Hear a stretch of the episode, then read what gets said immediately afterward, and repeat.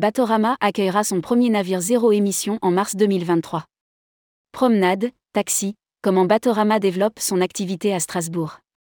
Si les armateurs de croisières maritimes ne cessent d'investir et d'innover, les entreprises de croisières fluviales ne sont pas en reste. À Strasbourg, Batorama, le spécialiste des croisières promenades, mettra à l'eau dès l'an prochain le premier navire zéro émission de son programme Caravelle. Reynald Chech, directeur adjoint chez Batorama nous en dit plus. Interview. Rédigé par Anaïs Borios le vendredi 9 décembre 2022.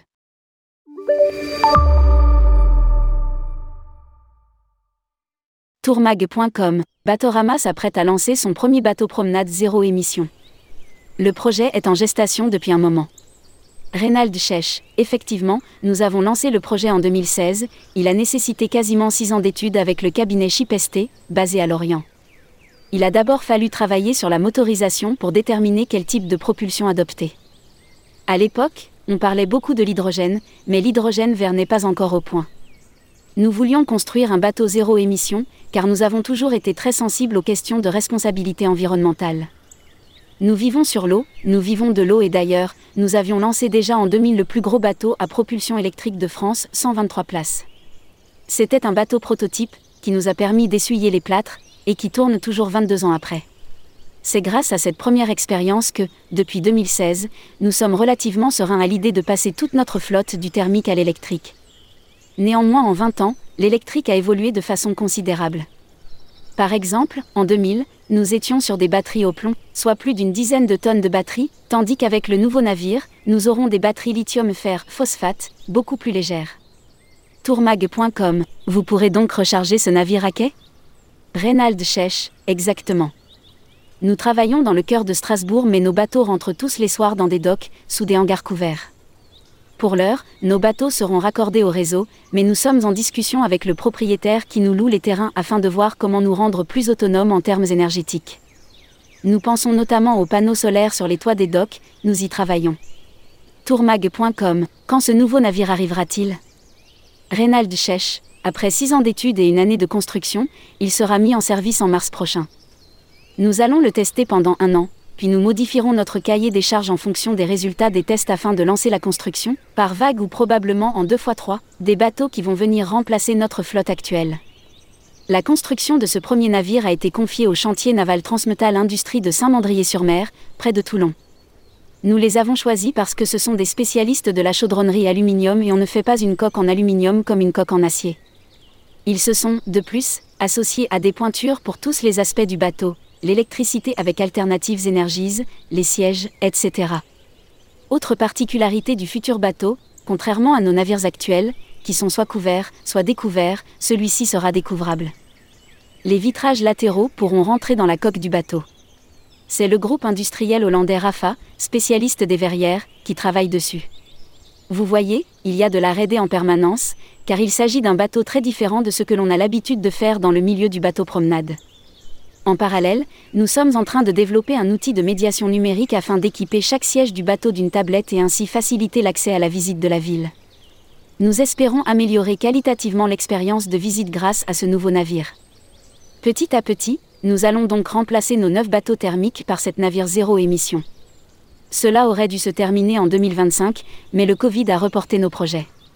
Nous allons également remplacer notre bateau événementiel qui est une vedette hollandaise de 1976, même si les clients l'adorent et qu'à l'intérieur tout est neuf. À un moment, ça n'est plus acceptable dans une ville de garder des moteurs thermiques. Tourmag.com En parlant de thermique, les armateurs de croisières maritimes doivent faire face à un mouvement de cruise bashing ces dernières années.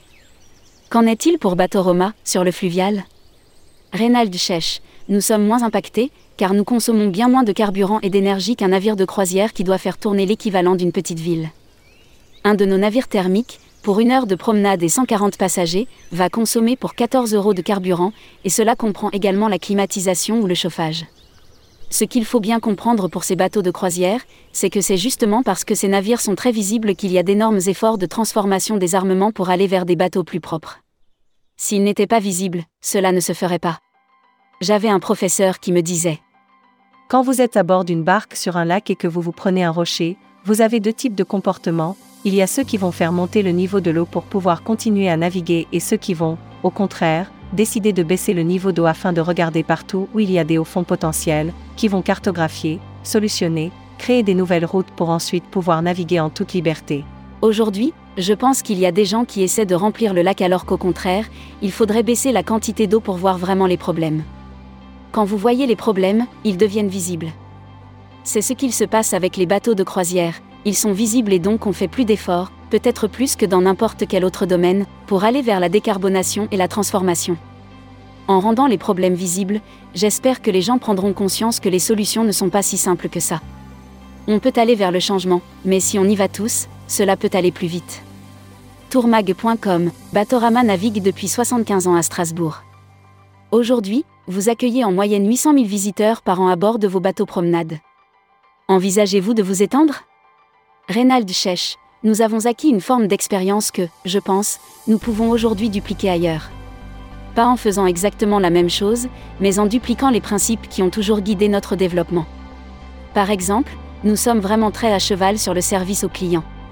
Sur les bateaux actuels, nous avons fait enregistrer les commentaires en coréen, en chinois ou encore en japonais par des comédiens radio chinois, japonais et de Hong Kong, pour éviter le moindre accent européen, mais aussi pour que les clients puissent éventuellement reconnaître un comédien qu'ils ont l'habitude d'entendre dans leur pub radio. Autre exemple, d'un point de vue du design des nouveaux bateaux, nous avons reconstitué numériquement l'île, la rivière qui traverse Strasbourg, pour faire passer la maquette numérique du bateau et tester tout ce qui touche au frottement et tester la carène du bateau.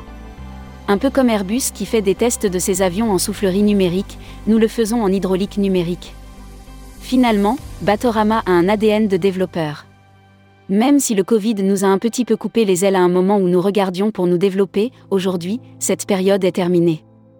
Tourmag.com, justement, comment avez-vous vécu cette pandémie?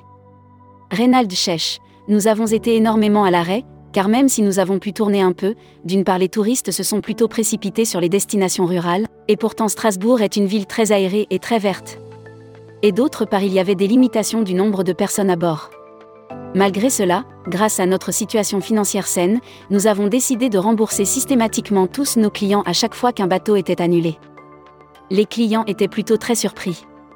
Nous avons effectué, entre mars et juin 2020, 110 000 remboursements. C'était un travail colossal pour les équipes, qui devaient déconstruire tout le travail effectué. D'autant plus que nous sommes une toute petite équipe, moins de 50 personnes en équivalent temps plein, dont une majorité sont des équipes de navigation. En termes de back-office, nous sommes une petite quinzaine de personnes.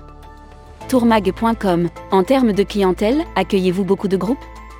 Reynald Chech, je dirais qu'il représente un peu moins de 30% de notre clientèle. Nous restons sur un public qui est essentiellement individuel, à l'image de Strasbourg qui est une ville qui attire plutôt un public d'individuels. Pourtant, nous pensons que le tourisme de groupe, notamment en autocar, a de beaux jours devant lui. Ne serait-ce que d'un point de vue écologique. Mieux vaut un groupe qui arrive dans un autocar en N Euro 6 ou Euro 7 que des dizaines de voitures. Surtout que l'autocar peut venir aux abords directs de l'île pour déposer les touristes.